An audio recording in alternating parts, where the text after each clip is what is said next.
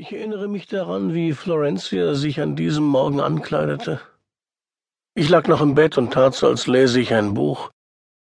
Nur Augenblicke zuvor waren wir so intim gewesen, wie zwei Menschen nur sein können. Verstand, Körper und Seele vollkommen miteinander verschmolzen.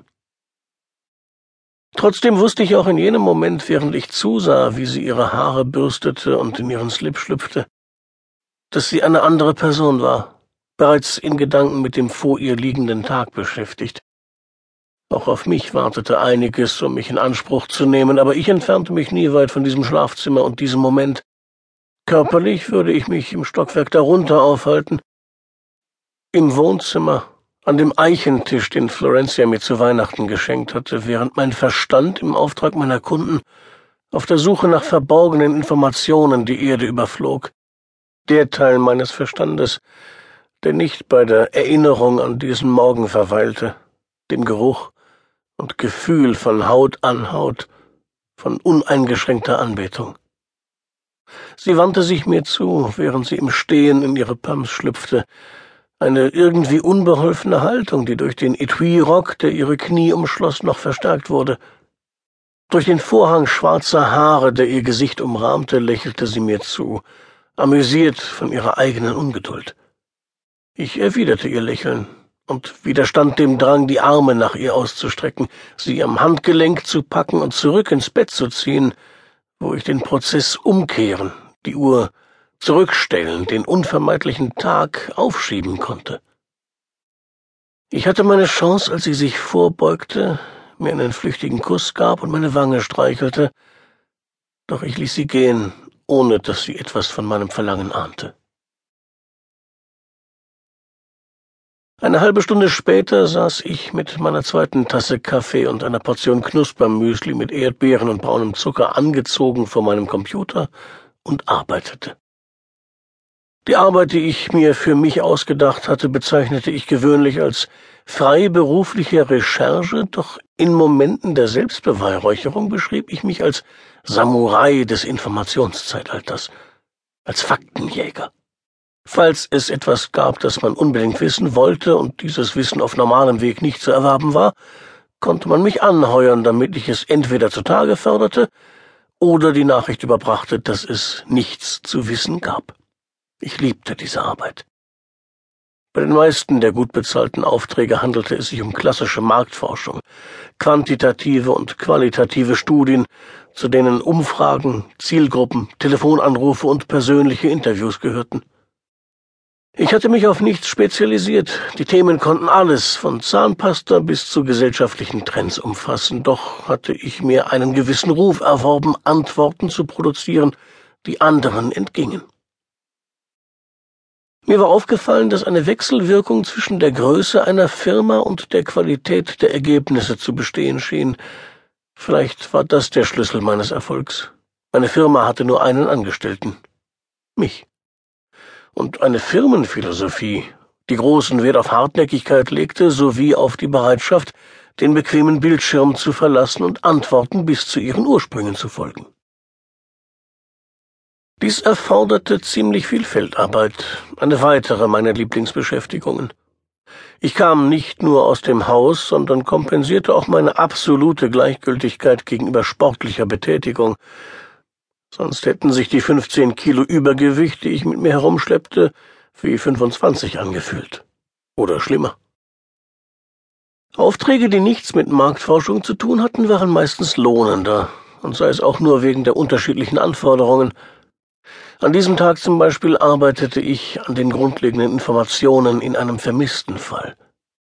Eine Anwaltskanzlei, einer meiner regelmäßigen Kunden, versuchte, die Akten einer Sammelklage zu schließen, die sie vor Jahren gewonnen hatte. Ihre Buchhaltung hatte dazu geraten, ein Anderkonto aufzulösen, auf dem die Restsumme des Vergleichs lag, die für einen der Kläger vorgemerkt war, den sie allerdings noch finden mussten.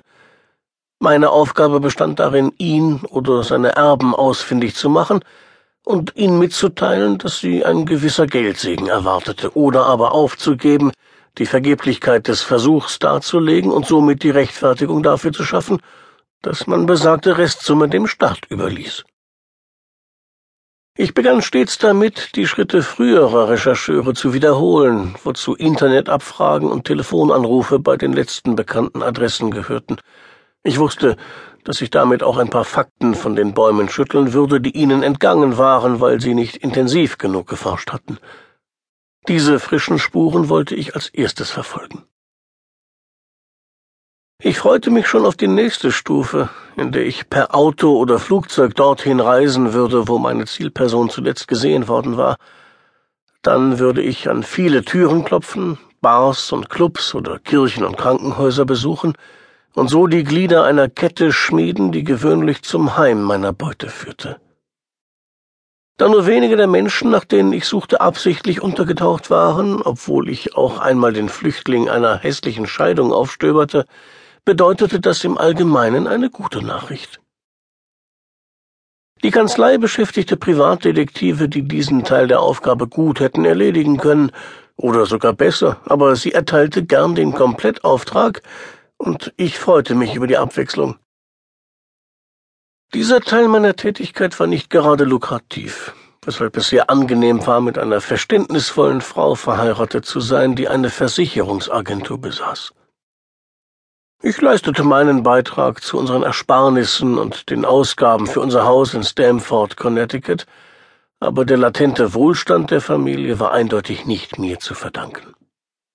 Mit 28 Angestellten und festen Geschäftsbeziehungen zu Versicherungsträgern warf ihre Firma genug Geld ab, um uns ein Leben im Überfluss zu ermöglichen, solange wir das wollten.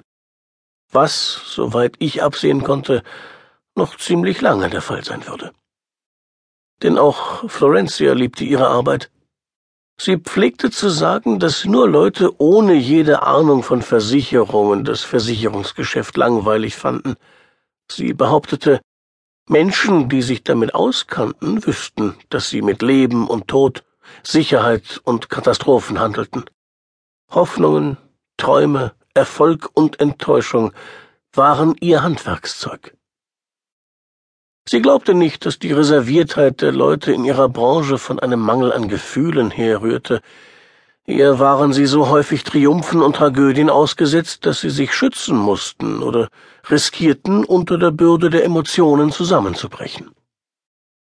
Ich hatte ziemlich häufig Ermittlungen für Versicherungsgesellschaften übernommen, deshalb konnte ich ihre Sicht nachvollziehen. Auch wenn ich ihre Leidenschaft für Risikoübernahmen, Schadensregulierungen, Verlustquoten und versicherungsmathematische Tabellen nie wirklich teilen konnte. Das konnten nur wenige. An jenem Tag arbeitete ich bis 15.30 Uhr. Dann begann trotz eines Sandwichs und ständigen Naschens wie immer ein Hungergefühl, meine Konzentration zu beeinträchtigen. Ich konnte entweder weiter leere Kalorien in mich hineinstopfen, getoasteten Bagel oder Kartoffelchips zum Beispiel, oder kapitulieren und mein Nachmittagslunch essen, gewöhnlich die vernünftigere Entscheidung. Am Ende löffelte ich eine Portion von Florencias selbstgemachtem Hühnchensalat aus der großen Plastikschüssel, verteilte ihn auf einem getoasteten, gebutterten Bagel und verzierte das Ganze mit etwas Salat und Tomate. So war sowohl der Ernährung als auch dem Genuss Genüge getan. Wieder an meinem Schreibtisch war ich zwar satt, aber nicht zufrieden. Das Essen war nicht besonders verdauungsfreundlich, und zwei Stunden später hatte ich immer noch das Gefühl, als läge ein dicker Klumpen unveränderter Proteine und Triglyceride wie ein Stein in meinem Magen.